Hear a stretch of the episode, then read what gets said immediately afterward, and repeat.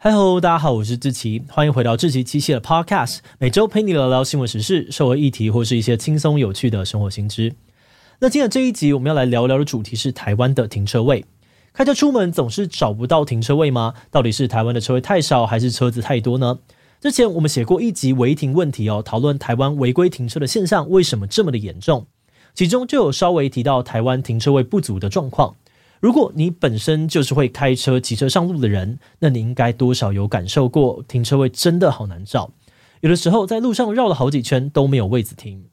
很多人觉得这是因为停车格啊，或者是停车场真的太少了。但有人觉得，这是政府常年来都没有在管制汽机车的数量的结果，才会让车位这么的难抢。台湾停车位供需失衡的状况有多么的严重？我们可以效仿国外的做法解决台湾的停车问题吗？今天就让我们一起来聊聊台湾停车怎么这么难吧。不过在进入今天的节目之前，先让我们进一段工商服务时间。你家有幼儿园的小朋友吗？市面上面童书琳琅满目，到底该怎么挑选呢？芒果果绘本打造了一系列有趣的故事，引导孩子认识情绪，面对人际关系，还有家长最在意的吃蔬菜、刷牙等生活好习惯。另外，芒狗狗在哪里游戏本更是深受家长还有孩子好评，让孩子边玩边认识台湾场景，同时又能够练习专注力。芒果果绘本少了刻板印象的故事，多了在地的美感，为孩子打造全方位的主题。不仅两季募资都破百万，也在成品金石堂上架贩售，目前已经卖出了超过两万本。现在芒果果官网十六本大全套绘本，两副学习卡牌只要六折，结账输入 Podcast 七七再打九折，折扣完现省三千三百三十元，还送着色画哦。先立刻点击资讯栏的链接去看看吧。好的，那今天的工商服务时间就到这边，我们就开始进入节目的正题吧。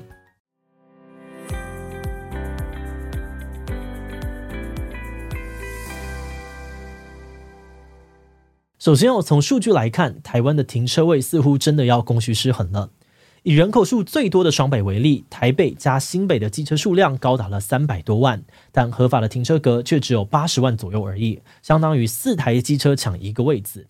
而以汽车挂牌数最高的台中来看，小客车的数量大约是一百万辆，但合法的停车格却只有十万个左右，等于十台车要抢一个车位。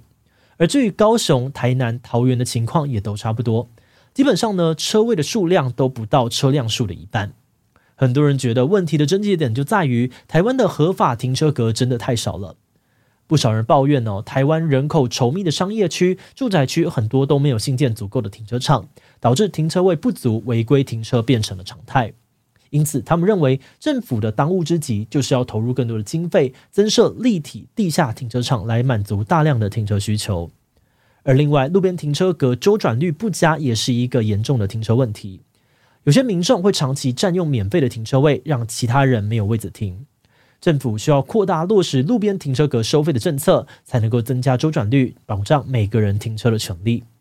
还有有些人呢，则是认为台湾整体的都市规划都需要打掉重来，像是很多的路段因为腐烂划设红线而造成主要道路、次要道路都没有位置停，停车的空间非常破碎。台湾真正需要做的是落实道路分级，重新审视各路段的停车状况，还给驾驶合理的停车空间。但话说回来哦，有些人也担心，以上这些方法有的成本太高，有的帮助不大，而且就算新增超多的停车位，最后有可能还是不够。有专家指出呢，就算停车位的数量跟汽机车一样多，大家还是会觉得停车位不足。这主要是因为对有车的人来说呢，他在家需要一个车位，出外工作需要一个车位，外出采买的时候可能也需要一个车位。在这样子的用车模式之下呢，专家认为哦，平均一辆车至少需要四个停车位才能够充分的满足停车需求。换句话说，如果要让大家觉得停车很好停的话，可能要增设几百万个车位，大家才会真的有干。但是在现有的条件之下，这根本就难以达成。一方面呢，建设速度没有办法这么快；而另外一方面，城市里面也没有这么多的地方可以做停车空间的规划。而且根据国外的研究，停车场停车格可能有七十 percent 的时间是闲置的，这就代表如果城市里面到处都是停车场，会是很大的空间浪费。因此，有的人认为增加停车格能够提供的帮助有限。或许我们该解决的问题是，台湾的汽机车实在是太多了。去年台湾的机动车辆登记总数创下了新高，达到了两千两百八十四万，其中呢，自用小客车大约有七百万辆，机车大约有一千四百万辆。平均下来哦，全台湾每个人都拥有一辆汽机车，而至于台湾的车子为什么会这么多呢？很多人觉得这是政府多年来疏于管理的结果。过去二十年间，台湾的人口其实只增加了一百万人，但汽机车却增加了高达八百万辆，相当于每多一个人就多了八台汽机车。那这样子的状况呢，当然会让马路变得越来越拥挤，也让大家越来越难抢停车位。于是有些人就建议哦，台湾应该要学习新加坡的做法，对汽机车进行严格的总量管制。新加坡是全球人口密度第二高的国家，因为地小人稠，他们从很久以前就意识到，如果不对车辆管理的话，很可能会让道路过度的拥挤，还会造成严重的空气污染。因此，早在三十年前呢，新加坡就推行了拥车证的制度，只有拿到拥车证的国民才有买车跟用车的权利。他们的交通部门会依照前一年度的汽机车总量，决定每个月永车证拍卖的数量，借此来控制车辆的总数。而且永车证的价格交给市场决定，一张永车证呢破百万台币是常有的事情。再加上买车呢还有高昂的税金要支付，想要在新加坡拥有一辆普通的小型车哦，可能就要花费台币三百万以上，费用非常非常的高昂。所以这也是为什么，即便新加坡人的平均收入在亚洲名列前茅，但也只有大约一成左右的人拥有私家车。而在政府的严厉监管之下呢，新加坡车辆的增长率稳定的逐年下修，最近四年哦更是达到了零增长的目标。很多人就说，如果台湾早点学习新加坡，就不会像今天一样，几乎人人都有车，马路变得这么的失控。而另外还有很多人提到，日本的车库法也是一个值得参考的方式。所谓的车库法是日本一部关于停车相关的法律的简称，它的核心概念之一就是先有车位才能够买车。为的就是避免大家买完车才在抢停车位，或是把马路当成自己的车库。车库法要求你要在日本买车之前呢，要先去当地的警察局申请停车车位证明书，证明你已经买到了或者是租到车位了。警察呢也会实际的场勘确认你的停车位没有问题，而且这个停车地点呢跟你的住宅距离不能够超过两公里，避免有人故意买偏远便宜的车位却根本没有在停。那车库法实施到现在也已经好几十年了。除了让占用停车格违规停车的状况大幅的降低，也一定程度的增加日本民众购车的门槛，间接的减少了马路上面汽机车的数量。因此，不少网友觉得，如果台湾也能够仿效日本推行车库法，就不会有这么多的人明明没有车位，还硬要买车了。